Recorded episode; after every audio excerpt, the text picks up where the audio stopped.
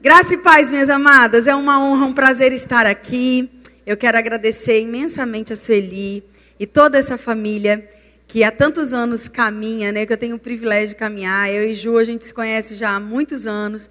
E depois eu vim conhecendo o restante da família. E é um laço de amor, de consideração, de honra. Eu sou muito grata a Deus por todo o serviço, por toda a honra, por tudo aquilo que vocês depositam na nossa vida. É uma honra mesmo para mim estar aqui. Eu também não posso deixar de fazer uma menção honrosa ao meu pastor, pastor Eliezer Rodrigues e Mama Georgia, é, que liberaram né, para eu estar aqui essa noite. Eu estou com muita expectativa. Como está seu coração? Amém? Ah, então eu quero combinar uma coisa com você. Eu sei que como mãe, como mulher, como esposa, talvez você tenha tido um dia cheio de coisas e você ainda esteja pensando em um monte de coisas. Mas sabe, enquanto você estiver sentada aí, não tem nada lá fora que você vai conseguir resolver. Você está aqui comigo? Aí sabe como é que o diabo faz? Já que ele não pôde impedir você de chegar, ele rouba sua mente daqui e bota ela lá fora. Aí você chegou, sentou, mas não vai receber se a sua mente não ficar em obediência aqui dentro. Amém? Isso serve para hoje, isso serve para o rema.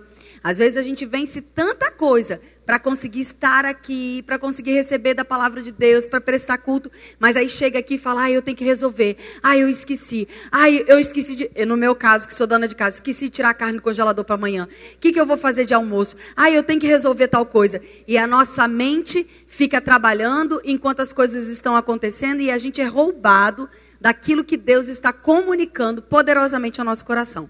Mas diga, comigo não vai ser assim. É por isso que a gente usa aquela expressão traz cativo a sua mente. Traz ela em obediência. Bota, ei, vem aqui. A gente está aqui e a gente vai ficar aqui. Porque eu creio, amadas, de todo o meu coração, que enquanto a palavra estiver sendo ministrada, o que você precisa para resolver coisas, para decidir coisas, para interpretar momentos e tempos na sua vida, Deus vai estar liberando na sua vida.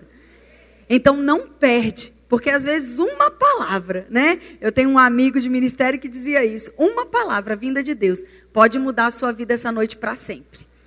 Então não fica desconectada, fica conectada, fica com o seu coração inclinado. Amém? Eu tenho é, trabalhado desde que é, recebi o convite honroso para estar aqui com você. Eu tenho orado e tem muitas coisas no meu coração. Embora seja uma é, conferência do Rema, eu sabia desde o início que nós não íamos tratar de uma matéria especificamente do Rema. Embora o Rema tenha 24 matérias tão maravilhosas e todas elas poderiam ser abordadas aqui e nós sairíamos daqui transbordando da palavra, eu sabia que algo, Deus tinha algo muito específico para nós essa noite. A respeito de uma palavra que foi liberada para mim na madrugada do dia 31 para o dia 1. Eu sempre paro e oro e falo com o Senhor, Deus, é, como vai ser, né? Quais são os próximos passos? Todas as vezes, amados, que nós fazemos aniversário, que o ano se rompe, que um, alguém se casa, que um bebê nasce, nós estamos iniciando um ciclo novo. Coisas estão sendo renovadas da parte de Deus. Espiritualmente, nós estamos entrando numa nova temporada. E a gente tem que entender isso. Nós temos que entender que cada ciclo da nossa vida, Deus derrama, Ele despende coisas específicas, coisas novas. Amém? Assim também é no final do ano. Quando a gente está encerrando um ano e começando outro, não é o dia 31 para o dia 1 que vai fazer diferença. Porque isso a gente tem o ano todo. São vários meses que você tem a virada do 30 para o primeiro, do 31 para o primeiro, e isso não significa que as coisas estão mudando. Você concorda comigo? Você vai almoçar, vai jantar, vai dormir, vai acordar. Mas quando existe uma ordem espiritual de término e início, nós precisamos estar atentas para perceber o tempo e o modo, para percebermos o que Deus tem de novo nesse novo ciclo. Enquanto eu estava orando, então veio muito claro no meu coração, naquela madrugada, o Senhor falando comigo, não é porque era de madrugada. Amém? É porque eu acordei e percebi que o Senhor estava falando comigo. Porque lá no Japão era dia. Amém? Deus fala. De manhã, de tarde, de noite, de madrugada. Ele fala o tempo todo. A gente é que às vezes não escuta. Mas ele fala o tempo todo. E Deus estava falando comigo sobre o ano de preservação. E, claro, depois de dois anos passando por tudo que a gente passou, a minha mente imediatamente falou: ai, na hora que veio a palavra preservação, eu falei: ai, Senhor, o que, que será que está por vir? Mas não era nesse sentido. Não era no sentido de um zelo extremado um cuidado extremado a respeito do que estava por vir, mas a preservação da sua palavra. Nesses dois anos, muitos de nós perdeu a preservação pelo temor e pela palavra. Muitos de nós começou a tratar como algo comum a reunião dos santos. Muitos de nós começou a colocar numa agenda como curso, escola, igreja, você está aqui? E você não foi chamada para isso. Eu não fui chamada para isso. Deus não está convocando você essa noite para que você tenha a reunião dos santos como um, um, dia marcado na sua agenda ou como uma reunião que você tem que participar toda semana. Quando nós nos reunimos aqui, amados, nós não estamos fazendo algo natural, mas espiritual. Quando você está buscando a palavra de Deus, quando você está exposta à palavra de Deus, algo espiritual está sendo compartilhado de Deus para o seu coração. Então não trate como natural aquilo que é sobrenatural. Não trate como parte da sua rotina, parte da sua vida comum, aquilo que não tem nada de comum. Porque quando a palavra está sendo liberada, pessoas estão sendo curadas, casamentos estão sendo restaurados, vidas estão sendo salvas, mentes estão sendo salvas. Chamados estão nascendo, não tem nada de natural quando você está exposta à palavra de Deus. Mas no momento em que começamos a tratar isso como natural, nós perdemos a preciosidade da revelação, que é estarmos prestando culto ao Senhor e recebendo da parte dele. Você está aqui? Você está animada? Então deixa o seu corpo saber disso. Se você não conseguir mover sua boca, você nunca vai conseguir mover montanha nenhuma na sua vida. A primeira coisa que você move na sua vida é a sua boca. A gente move boca para gritar para o Brasil quando está jogando bola, quando está lá na Copa. A gente move boca para aplaudir filho quando está apresentando, não é não? Meus filhos, quando ia cantar musiquinha de Dia das Mães para mim, eu gritava: É meu filho! É lindo! Eu tenho dois filhos, um de 22 e uma de 19. E até hoje, se eles subirem em qualquer lugar e falar a minha mãe, eu, meu filho! A gente não faz nenhum tipo de, ai, que coisa feia. Fica quando é o filho, quando é alguém que a gente ama, quando admira, quando vê alguém famoso que de repente você tem alguma admiração, você fala: ah, "Fulano!". Mas às vezes na igreja é precisando fazer a unha. Essa é a igreja que vai vencer as obras do diabo? Não, amadas. Nós precisamos aprender a reagir à palavra. Já melhorou. Amém? Reaja à palavra. Você não está dando amém para mim. Quando você fala amém, você está estimulando a sua cabeça a dizer: está vendo isso daí? Eu concordo, vai ser assim comigo. Vai acontecer desse jeito na minha vida. Você está dizendo ao diabo: você está vendo isso daí? Essa é a minha realidade. Não é o que você está soprando nos meus ouvidos. Mas é preciso dizer: se você tem montes que precisam ser removidos, diga, fale, reaja, pegue com firmeza a palavra. Amém? Nós podemos orar, foi só uma apresentação. Amém? Vamos orar? Pai, obrigado por essa noite. Nós rendemos toda honra, glória, louvor e adoração ao seu nome. Nós declaramos, Pai, que esse tempo que nós vamos estar aqui é um tempo de dedicação a ouvir a tua voz, de entendermos os teus comandos, os teus planos, os teus desejos para as nossas vidas. Eu oro para que essa palavra alcance de forma personalizada o coração de cada uma das minhas irmãs. Embora seja uma palavra só sendo dita, eu sei que ela vai chegar em cada coração de uma forma muito específica. E eu declaro em nome de Jesus uma noite de libertação, de vitória, de vida, de paz, de cura, de salvação, de transformação, de arrependimento, de volta para casa, em nome de Jesus. Amém. Diga, eu estou numa aula. Como é que funciona uma aula? Funciona um tempo da gente parar, se dedicar a pensar sobre algo e deixar aquilo cair no nosso coração e depois ficar pensando nisso até a nossa vida ser transformada por essa informação. Se for apenas uma coisa que você ouve, mas você não retém, então vai ser um momento bom, agradável, mas não vai frutificar.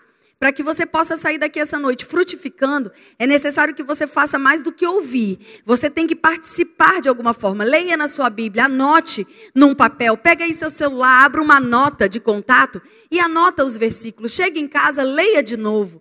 Leia o que vai ser indicado. Para para pensar sobre isso, conversa sinceramente com Deus, coloca em prática a palavra. Amém? Nós ouvimos um testemunho tão poderoso. Sabe quando é que as coisas transformam? Quando a gente coloca em prática. Amém, queridas? Amém? Então eu vou começar falando qual é o significado de preservação. A palavra preservação ela é um substantivo feminino que significa conservação de algo exatamente no seu estado original. Ação de manter em ótimas condições. Certeza de que algo será mantido, preservado, estado de que não se altera por influência de tempo ou pessoas. Ação ou efeito de preservar e conservar. Que coisa poderosa. Preservação, estado que não se altera por, influ, por influência de tempo ou pessoas. Amados, quando a gente coloca lá no Google para buscar uma imagem que fale sobre preservação, a primeira coisa que apareceu foi uma compota. Eu achei tão curioso aquilo, porque eu falei, por que compota? Você sabe o que é compota? Que fala compota também? Eu já mudei muito. Eu estou vindo de Porto Alegre, Rio de Janeiro, São Paulo, estou indo para Belo Horizonte, Cascavel. Então, cada lugar é um trem diferente. Amém? Me ajuda aí. Mas aqueles negócios que você faz conserva, né? Que você bota dentro. A compota pode ser doce, ela pode ser de berinjela, ela pode ser algo que você coloca. Quando eu era adolescente, minha mãe fazia muito umas batatinhas que se comia com churrasco, que fazia com vinagrete, alho, óleo, botava ali no azeite, na água, fechava, tá dando fome. Você lembra dessa, dessa batatinha? Era muito gostoso. E tem outras coisas que você bota na conserva. Você até compra na conserva picles, por exemplo, né? Ou coisas assim. Por que, que eles ficam ali e não estragam como as outras coisas? Porque eles estão numa salmoura. Ou eles estão mergulhados em um elemento que mantém eles saudáveis e ativos durante muito mais tempo do que se eles estivessem expostos a qualquer outro tipo de ambiente. Quando a gente olha para a Bíblia, o tempo todo, Deus está nos dando uma ordem para que a gente possa guardar a palavra. Manter ela preservada, independente das intempéries, independente do que está acontecendo ao nosso redor, independente das notícias, independente do medo que o mundo quer colocar na sua cabeça, independente do padrão do mundo, você está conservada na palavra. A sua família está guardada na palavra. Ou seja, você está imerso em um ambiente que não tem nada externo que possa modificar aquilo que você é. O problema, amados, é que muitas de nós têm aberto o pote e têm saído para fora. E se você pegar um picles, ele pode estar salgado o que for. Se você colocar ele em cima da mesa e esquecer lá, não vai dar muito, não vai passar muito tempo, ele vai estar podre. Porque o ambiente externo, do ambiente que ele foi preparado para estar, vai contaminá-lo. Então não adianta você querer ter sucesso na sua vida, não decidindo em que ambiente você quer mergulhar. Você não tem mais, não é uma opção para você estar mergulhada com um pé naquilo que é santo e outro pé naquilo que é profano. Ou você mergulha na palavra, ou o mundo vai engolir você e a sua família. Mas eu declaro que isso não vai acontecer com você. Nós estamos vivendo um tempo muito perigoso. Que não dá para brincar de ser crente. Que não dá para brincar de ser gospel que não dá para ouvir tudo que parece ser gospel. Não é porque o cara está lá, o pastor, o líder, seja quem for, falando em nome de uma atitude gospel que é confiável. E cabe a mim e a você ir para a palavra e ver se o que está sendo dito confere com o que a palavra de Deus diz. Esse não é um trabalho de Deus. Não adianta você dizer, ah, mas eu estava num lugar e eu fui enganado. Por que a sua Bíblia não estava junto com você? Por que temos sido enganadas? Por que cada vez mais cansadas? sobrecarregadas, exaustas emotivamente, de, de forma emocional, né, nas nossas emoções, hormonalmente estressadas. Porque nós estamos saindo de um ambiente de preservação. Nós acordamos com a cabeça com um milhão de coisas para fazer e esquecemos que a nossa força vem dele. A nossa capacidade de decidir vem dele. A nossa habilidade vem do Senhor. A graça para fazer tudo aquilo que a gente precisa fazer vem do Senhor. Então ele é minha fonte primária. Se eu mergulho naquele ambiente, se eu estou encharcada daquele ambiente de unção e poder, eu posso passar o dia inteiro indo a qualquer lugar ou fazendo qualquer coisa, a presença de Deus, o poder de Deus, a graça de Deus, a verdade vai estar me conduzindo em vitória. Mas o contrário também é verdadeiro. Se a primeira coisa que eu faço no meu dia é me expor noticia aos noticiários, que você sabe que o que vem de notícia é desgraça. Bota uma notícia boa, não dura cinco minutos. Bota uma desgraça, três dias de jornalismo. É ou não é verdade? Quem se lembra do 11 de setembro? Uma semana. Não passava outra coisa na televisão. Quem lembra disso? Porque desgraça vende. Se tem um acidente, o trânsito tranca todo ou fica engarrafado. Por quê? Porque todo mundo quer ver. Mas se tem alguém chorando e celebrando alguma coisa no meio da rua, vai passar por despercebido. Porque a desgraça vende. O problema, amadas, é quando a igreja se comporta igual o mundo. Quando a gente começa a dar mais olho para a desgraça do que para a bênção. Quando a gente começa a prestar atenção nas mesmas notícias, nos mesmos relatórios, nos mesmos medos, que as pessoas que não têm o discernimento e o poder do Espírito estão se colocando. Nós estamos saindo do lugar de preservação e nos expondo em um lugar de, de desgaste. Eu sei porque sei Sei porque sei, sei por experiência, sei pelo Espírito, que existem muitas mulheres que estão cansadas. E a maior parte dos seus dias, o que ela fala é: eu não aguento mais, eu estou exausta. Dormem e acordam com essa sensação de exaustão. E isso começa a afetar casamento, relacionamento com filhos, o relacionamento com Deus, propósito. Mas a pergunta é: o que tem te cansado tanto? Para para pensar na sua rotina, para para pensar na, nas coisas que você vive. Não houve tanta mudança assim. Eu sei que de repente você teve que ficar com todo mundo dentro de casa na, durante o período da pandemia e tudo que você queria no final da pandemia era isolamento social, não era?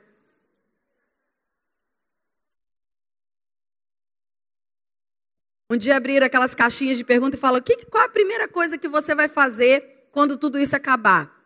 Aí eu respondi: eu vou me isolar por 15 dias, que eu não aguento mais ter a casa cheia. Eu nunca vi quatro pessoas, três, né? Mas eu tenho uma cachorra. Três pessoas e uma cadela. Comerem tanto. Não tinha um bolo que durava mais de um dia. Não tinha almoço que durava para janta.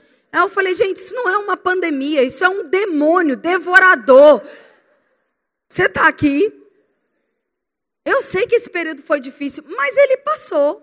As coisas estão voltando ao normal. As crianças já voltaram para a escola.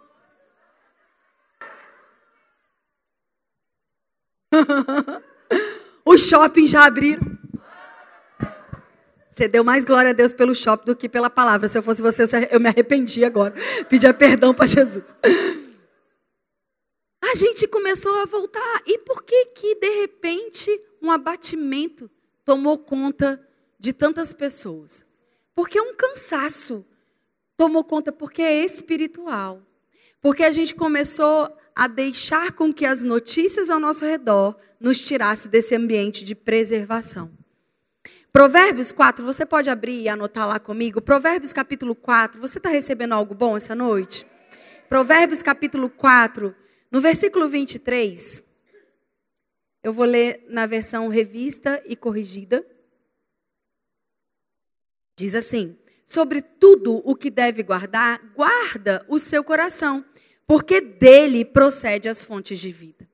A palavra guardar aqui é nantzar, do grego significa preserva, mantém, manter, proteger, guardar. Sobre tudo que você deve preservar, preserva o seu coração.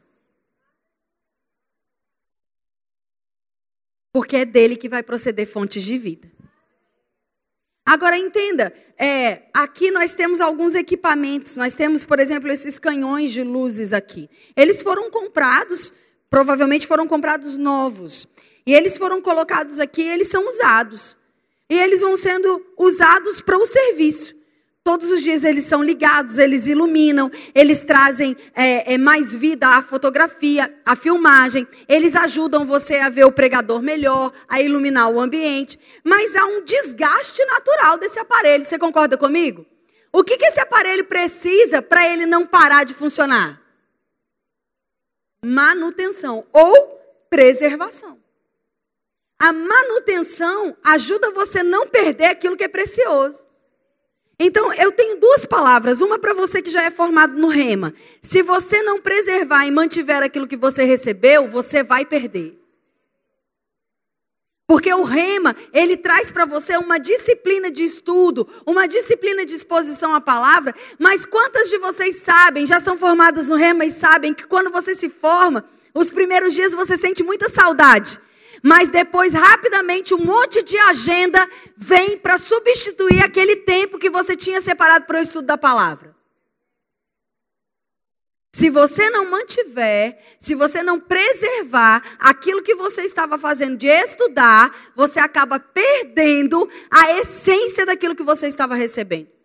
Você acaba deixando a vida comum, o dia a dia natural, entrar na sua vida e roubar a semente preciosa que foi depositada no seu coração.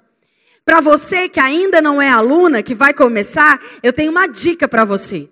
O rema começa em dois anos, mas não termina nunca. Não deixa nunca mais nada nem rede social, nem televisão, nem entretenimento, não deixa mais nada entrar nesse tempo tão precioso que você, quando priorizou, encontrou para estudar a palavra. Deus não errou quando fez um dia com 24 horas. Quando a gente diz eu não consigo, eu não tenho tempo, na verdade a gente está falando você não é minha prioridade. Porque quando a gente decide fazer de Deus a nossa prioridade, encaixa certinho nas 24 horas. Você pode ter a agenda que você tiver para amanhã. Se eu falar que eu acabei de descobrir que você tem uma herança lá em São Paulo e você precisa estar lá amanhã às 5 horas da manhã para buscar um milhão de reais, você vai a pé. É ou não é?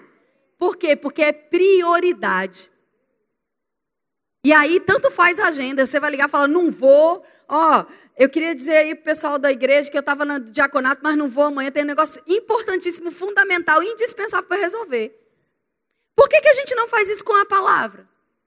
Por que, que qualquer coisa rouba o tempo da palavra? O telefone toca, a gente para de ler a palavra para atender o telefone. O filho chama, a gente para de ler a palavra para atender o filho.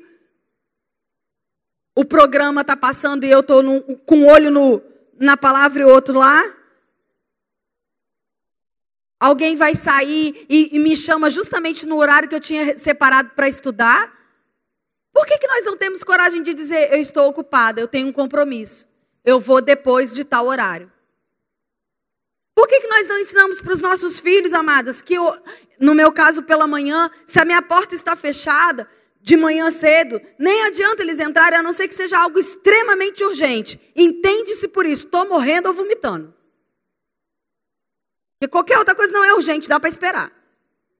Se não está morrendo, não está vomitando e precisa de ajuda, vai esperar. Porque eu estou ocupada, eu tenho uma agenda, eu estou com o Senhor. Eu não consigo dar conta de casa, ministério, marido, vai que serve, que deixa para lá. Um milhão de coisas que eu faço, assim como você faz, se eu não tiver a fonte dentro de mim. Eu vou me sentir exausta. É claro que tem momentos, como eu disse, eu sou mãe de dois adultos, né? Mas tem, eu me lembro bem como foi a fase deles bebês. Eu estou vendo alguns bebês aqui, são fases diferentes. Fases que consomem você demais. Porque é um bebê que precisa de você para viver. Então entra na fase urgente. Precisa de você para comer, senão morre, né? Precisa de você para parar de chorar porque o pai tem uma dificuldade. Não é? Tem aquele cheiro, tem aquele acalento da mãe, tem a madrugada que a mãe tá ali, mas não tá. Tá dormindo, mas não tá. Tá acordada, mas não tá, não é? Mas passa. E sabe que Deus também sabe que passa. Assim como nós vivemos dois anos debaixo de uma pandemia, mas ela passou. Nós estamos vivendo os requisitos de uma estrutura. Mas a situação acabou. Ah, mas tem gente ficando doente de tuberculose também, de câncer também, de HIV também. E você não parou de viver por causa disso. Amém. Então vamos parar com esse mimimi. Vamos parar. Porque senão o diabo vai fazer o que ele está prestes a fazer. Os nossos filhos, eu estava conversando com o Sueli antes de entrar aqui, os nossos filhos estão sendo assediados ao extremo nas escolas, nas faculdades, nos programas de televisão. Eles estão sendo assolados, assolados por tudo aquilo que não presta. Como é, amadas, que nós vamos perceber espiritualmente o que está acontecendo com eles se a gente não estiver forte na palavra? Se a gente não tiver preservada nesse ambiente de unção, que você passa por um e fala: opa, o que, que foi? Nada, nada não. Por dentro você sabe. Você sabe perceber, você sabe sentir. Você vai para o seu quarto e fala: Senhor, me ajuda aqui, me dá estratégia, como eu trato, como eu falo, como eu resolvo. Você está aqui. Não deixa o diabo roubar a sua família, porque você se expôs a um ambiente que não é seu. Não deixa. Diga, eu não vou deixar. O melhor lugar para você estar tá é no lugar protegido onde você cresce. Amém? Então não dê desculpa. Não saia por aí dizendo, não, é porque eu vou deixar. Não, não vai deixar nada. Porque a gente não está trabalhando, a gente não está comendo, não está abastecendo carro, não está comprando roupa, pois o lugar mais importante para você estar com a sua família é se expondo à palavra. Se é, existia alguma coisa que era essencial durante todo esse tempo e nunca deveria ter fechado é a igreja.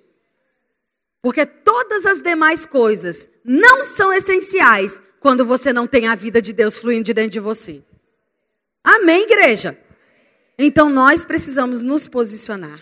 Quando a palavra diz em Provérbios que sobre tudo que você deve guardar, guarde o seu coração, ela não está falando de esconderijo. Ela não está dizendo para você guardar no fundo de uma gaveta e deixar lá para momentos especiais. É sobre proteção. Não exponha seu coração em qualquer lugar. Não exponha o seu coração para qualquer pessoa. Não exponha o seu coração em qualquer ambiente. Não vai desabafar nas redes sociais. Não vai resolver problema pelo WhatsApp. Não vai dizer que te ama apenas escrevendo por aplicativo. Nós, que somos cheias do Espírito Santo, falamos face a face. Tratamos em amor. Amém, amadas? Você vai percebendo que às vezes a gente começa a se comportar assim como todo mundo.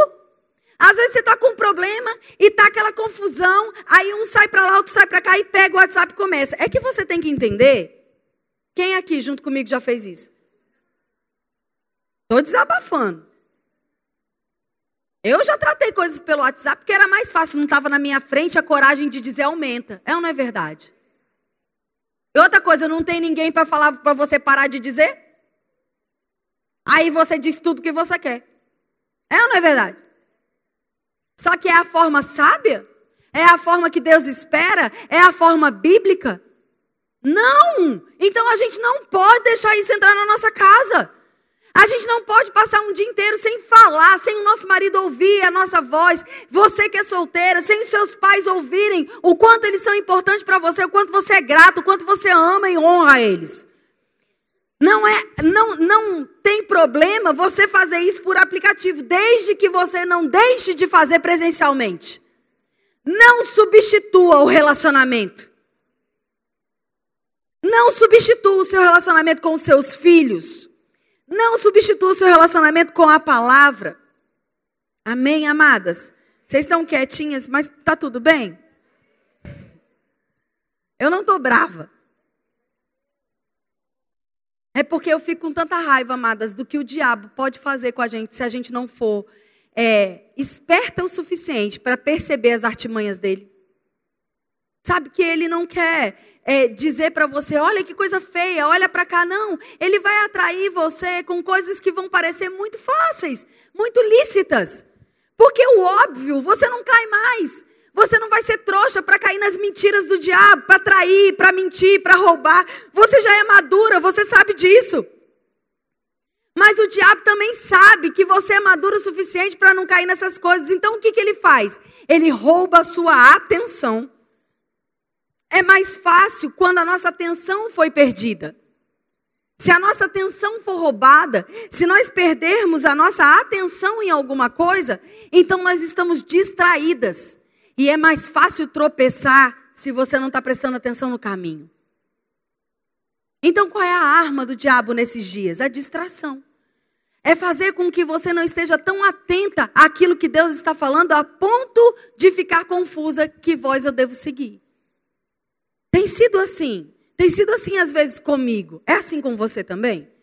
Às vezes você se dá conta dizendo: o que, que eu estou fazendo aqui?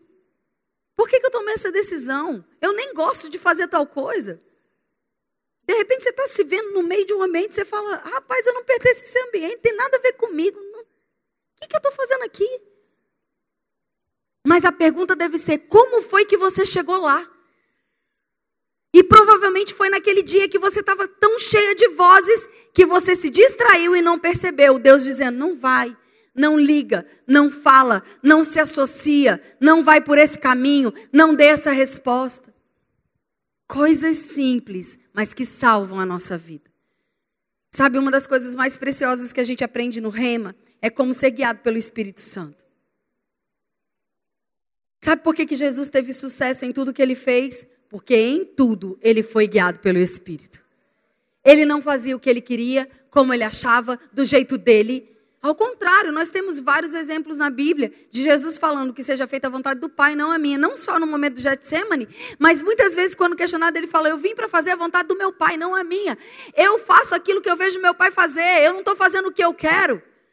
Algumas vezes ele falou: Senhor, até quando eu vou aguentar esse povo incrédulo? E ele ia para o Senhor e Deus falava com ele: Me dá mais um ano. Não era a vontade dele, ele se submetia à vontade do Pai, ele ouvia as instruções do Pai. Antes de todos os grandes milagres da Bíblia, você vai ver Jesus se afastando um pouco para orar.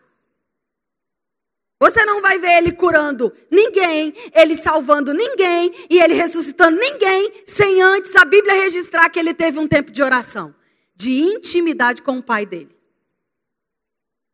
Por isso que quando ele foi ressuscitar Lázaro, ele falou: Eu bem sei que você me ouve. Amém, queridas? Nós precisamos ter essa mesma ousadia, essa mesma confiança. Pai, eu sei que você me ouve.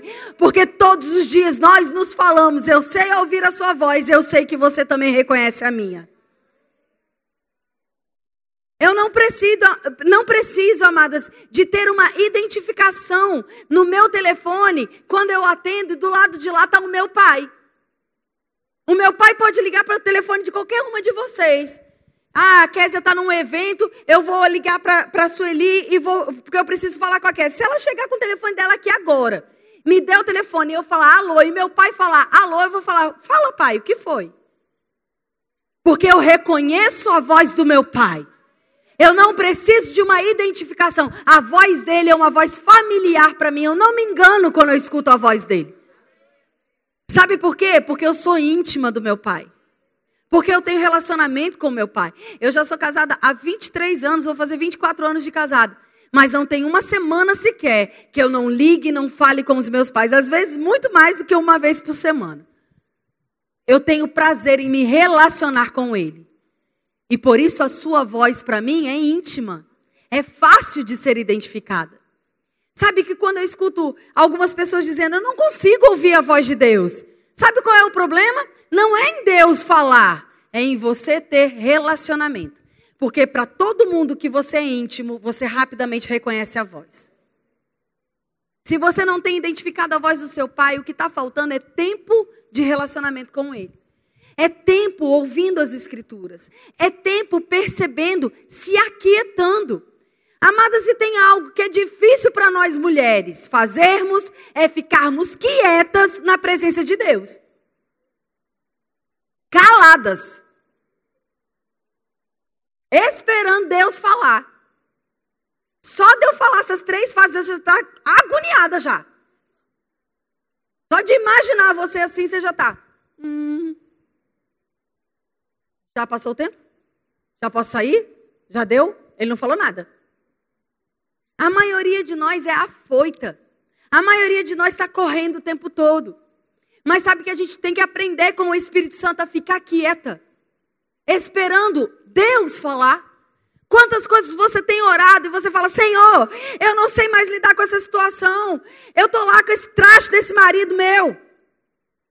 Calma. Casei mal. O homem não quer saber de você, não quer saber da palavra, não quer saber dos filhos. Eu, eu só penso em me divorciar. Mas eu ouvi lá na igreja, eu ouvi uma palavra dizendo que você é poderoso para refazer todas as coisas, para reconstruir qualquer coisa para salvar a minha vida. O que, que eu faço, Pai? Como eu ajo? Como eu devo agir como uma mulher sábia? Em nome de Jesus, amém. E sai. Oh, Deus no vácuo. Oh, ei, volta. Eu tenho resposta, mas você tem que ficar quieta para ouvir. Você tem que se aquietar na presença do Rei. Você tem que se aquietar na presença do Espírito Santo. Você tem que preservar o ambiente da unção. Preservar a presença. Não tenha pressa de sair da presença. Não tenha pressa de sair daquele ambiente onde você está sendo instruída. Porque Deus vai te liberar uma palavra, uma ideia, uma direção, que você vai ver pouco a pouco as coisas mudarem trabalhando em você, através de você, usando outras pessoas para cooperar com você. Mas como a gente vai saber se a gente não está ouvindo?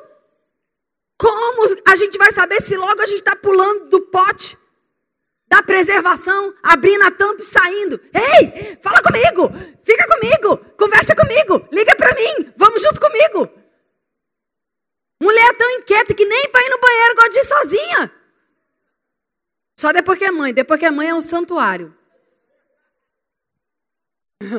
Quem já fez do banheiro seu santuário?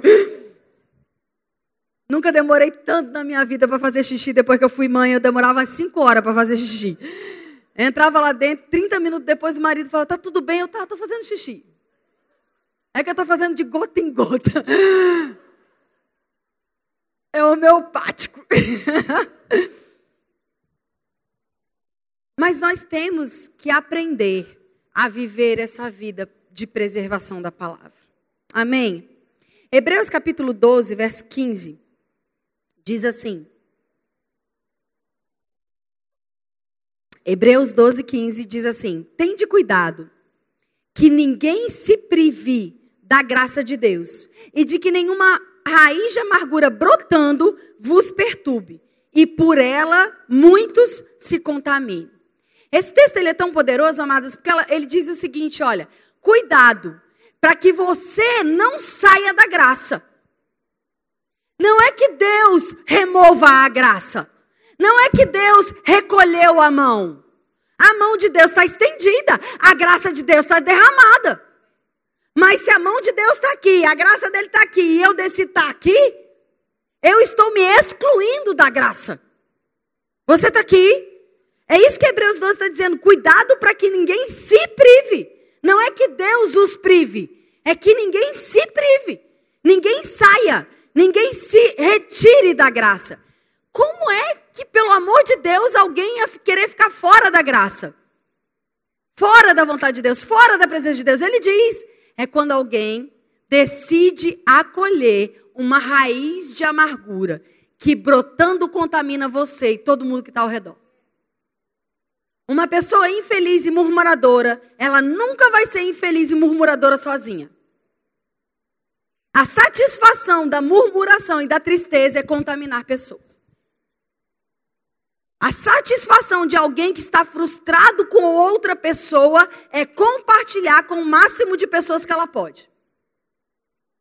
E na maioria das vezes, quando ela resolve o problema com a pessoa que ela estava chateada, agora tem mais 15 pessoas chateadas com aquela pessoa que nem tinha um problema.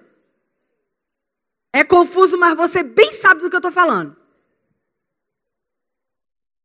Alguém chegou para você e falou sobre de fulano, sobre o que ela fez comigo? Aí você, não, moleque, foi. Aí pronto, ó. Se fosse crente mesmo, falou assim: não, também não quero. Você entendeu isso aqui? Você soube o que, que fulana fez comigo? Não, mas também não quero não. Deixa eu orar com você. Pai, seja o que for, em nome de Jesus, não vai entrar raiz de amargura. Ó. Viu? Preservação, não abriu o pote. Estou dentro do pote. Você está aqui comigo? Abriu o pote. Fala comigo, mulher. Desabafa. Já era. Ela falar: você não acredita. Você sabe que eu sempre quis ser líder daquele ministério. E agora teve a oportunidade, ela entrou no meu lugar.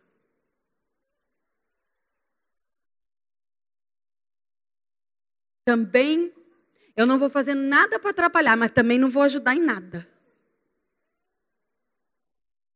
Aí a outra, bichinha, é mesmo. Eu sempre vi você tão é, é, fiel ali, trabalhando. Era justo que você estivesse nessa posição. Aí a outra fala, não era? Aí a outra fala, era, mulher. Estou te dizendo. Aí a outra fala, eu estou chateada também com você, mas vai passar. Aí essa daqui, que não tinha nada a ver com o negócio, sai e fala, você sabe o que aconteceu lá? Mulher, sabe fulana, tá chateadíssima. Mas tadinha, fiquei com dó dela, porque ela tem razão. Você está aqui comigo? Não faz cara de desentendida.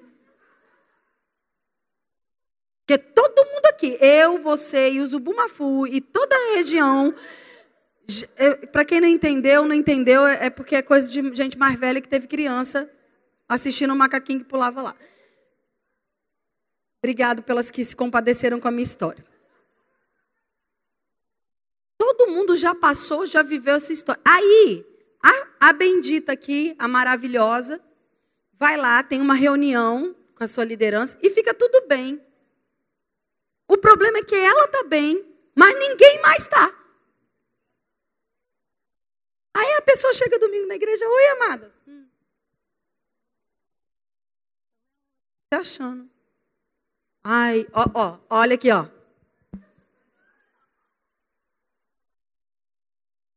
Sair do pote. Sair do ambiente de o maduro, ele intervém para desfazer as obras do diabo. O maduro não leva fofoca para frente.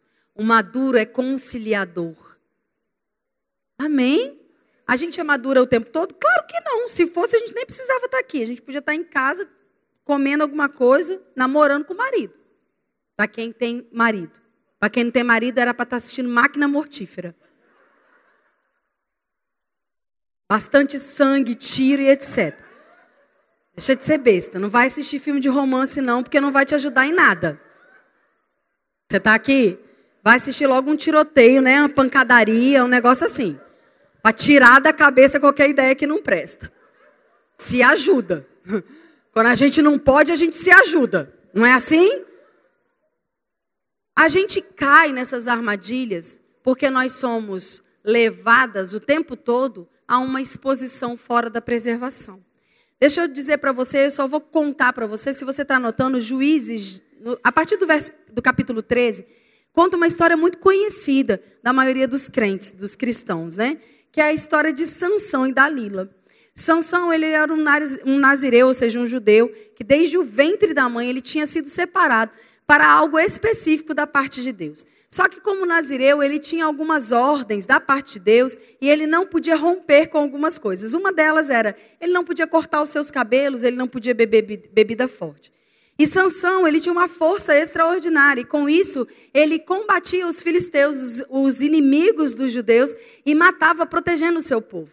Mas aí, o bonitão do Sansão foi dar uma voltinha lá na vila dos inimigos e se apaixonou por uma moça. E aí começou a trajetória de problema dele, porque ele voltou para casa e disse que estava apaixonado por uma moça e os pais falaram: "Não, não, não.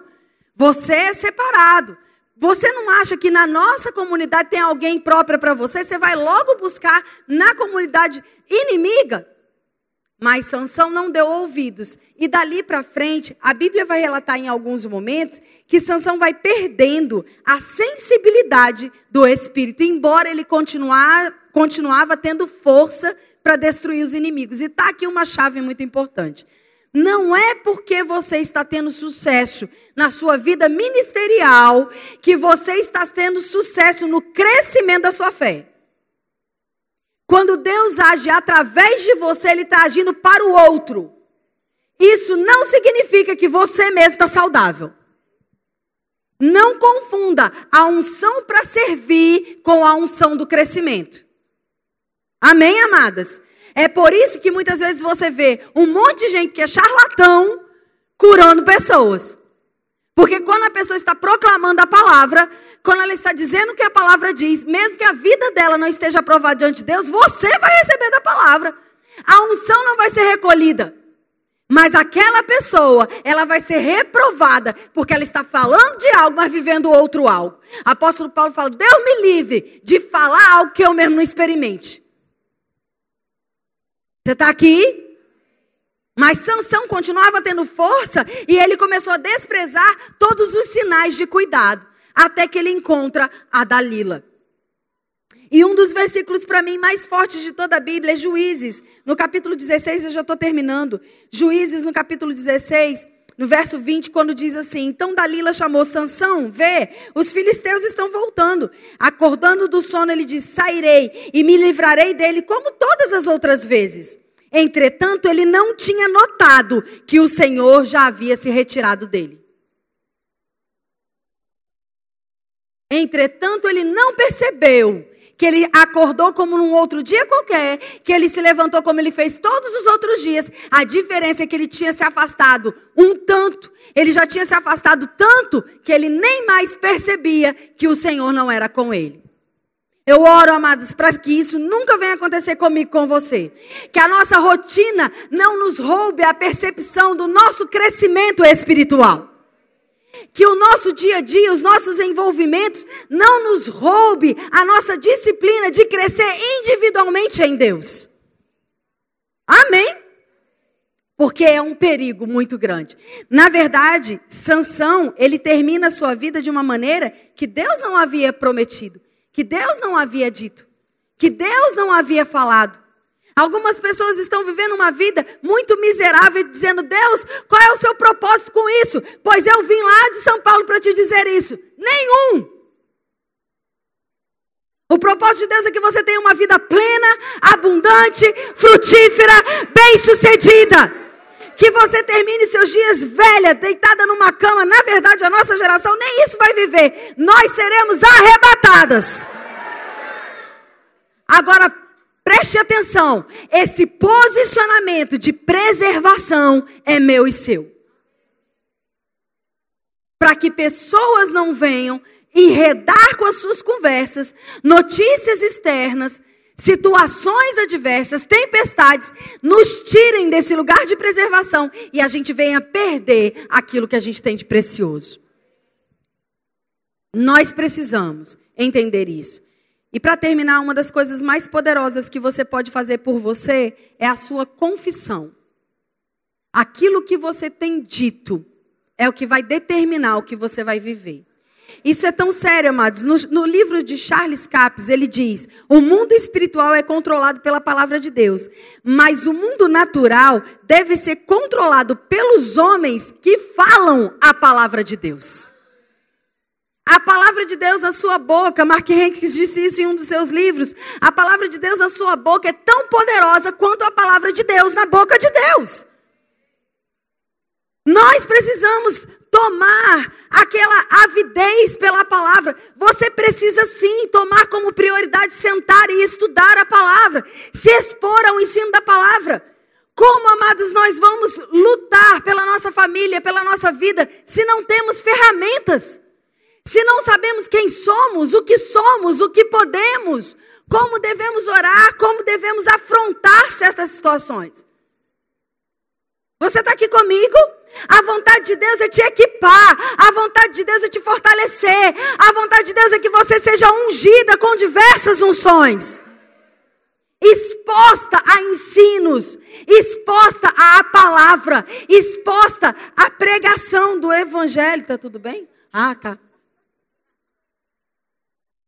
Eu achei que você ia me abraçar. Falei, oh meu Deus. Você quer me abraçar? Então vem.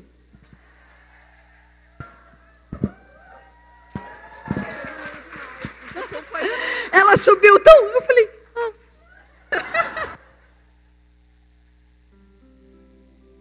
O mundo, o seu mundo, vai ser controlado por aquilo que você tem confessado. Nós temos uma confissão, nós aprendemos no Rema que é: eu sou o que a Bíblia diz que eu sou, eu posso o que a Bíblia diz que eu posso, eu tenho o que a Bíblia diz que eu tenho. Mas a minha pergunta para você essa noite é: o que a Bíblia diz que você tem? O que a Bíblia diz que você pode? O que a Bíblia diz que você é? Não adianta você erguer sua Bíblia e dizer, eu posso o que a Bíblia diz que eu posso, eu sou o que ela diz que eu sou, eu tenho o que ela diz que eu tenho, se você não sabe o que isso significa. Mas quando você aprende o que isso significa, nunca mais, nunca mais o diabo vai mentir para você. Nunca mais. Nunca mais. Nós precisamos entender isso. A oração em línguas nos edifica, a cura para uma vida abundante, o perdão liberado, o perdão em dia, para não interromper as nossas orações e uma vida próspera. A fé que chama a existência o que não existe, como já fosse. A gratidão que afasta a murmuração e mantém honra no seu coração. O louvor que exalta a palavra e tudo aquilo que Deus é. Eu quero terminar esse tempo dizendo para você: a manutenção, a preservação, a adubação do solo é nossa responsabilidade. Deus está pronto, Ele está enviando sementes. E toda semente que Ele envia é frutífera. Mas o solo precisa estar adubado, preservado. Se está faltando alguma coisa, essa é a noite de você parar e falar: Senhor, eu vou ajustar o meu solo, porque esse vai ser o ano da minha vida. Amém. Deixa eu confessar algumas coisas para você. Deus te ama. Você vai crescer em fé e obediência. Você é abençoada. Você tem favor por onde você entra. Você dá bons frutos. Você vai amadurecer emocionalmente e espiritualmente durante todo esse ano. Algo de maravilhoso vai acontecer com você no dia de hoje e através de você. Deus está trabalhando ao seu favor. Ele está provendo tudo o que você precisa. Nele você é sarada, curada. A lei do Espírito da vida está operando eficazmente na sua vida. Você é justiça de Deus em Cristo Jesus. A sua casa é lugar de paz e não de contenda. Os seus filhos irão perfumar as nações e ter um futuro servindo e honrando ao Senhor. Você tem sabedoria, você é filha, herdeira, amada, perdoada, não esquecida, não abandonada, não maltratada. Você tem força e coragem para viver os planos de Deus. Eu declaro e confesso essa palavra, crendo, amadas, que esse é o tempo de nós nos preservarmos nesse ambiente de unção e crescimento, que é o ambiente da palavra de Deus. Foi uma palavra simples mas eu confesso para você que ela está borbulhando no meu coração. Eu oro para que ela também encontre o seu coração. Que você saia daqui como aquela, aquela mulher que está prestes a começar o ano. Cheia de coragem, cheia de planos, cheia de ousadia. Se não deu certo alguma coisa que você prometeu na virada do ano até aqui, não faz mal. Começa amanhã, começa agora, não abandona, não deixa para lá. O Senhor é contigo, vai dar certo. Se exponha a essa unção, em nome de Jesus. Amém. Muito obrigada pela vida de vocês, pela oportunidade. Nós exaltamos a palavra. Ao Senhor toda honra e glória. Obrigada, Sueli, pelo convite, pela honra de estar aqui. Amo vocês. Um beijo no coração. Amém?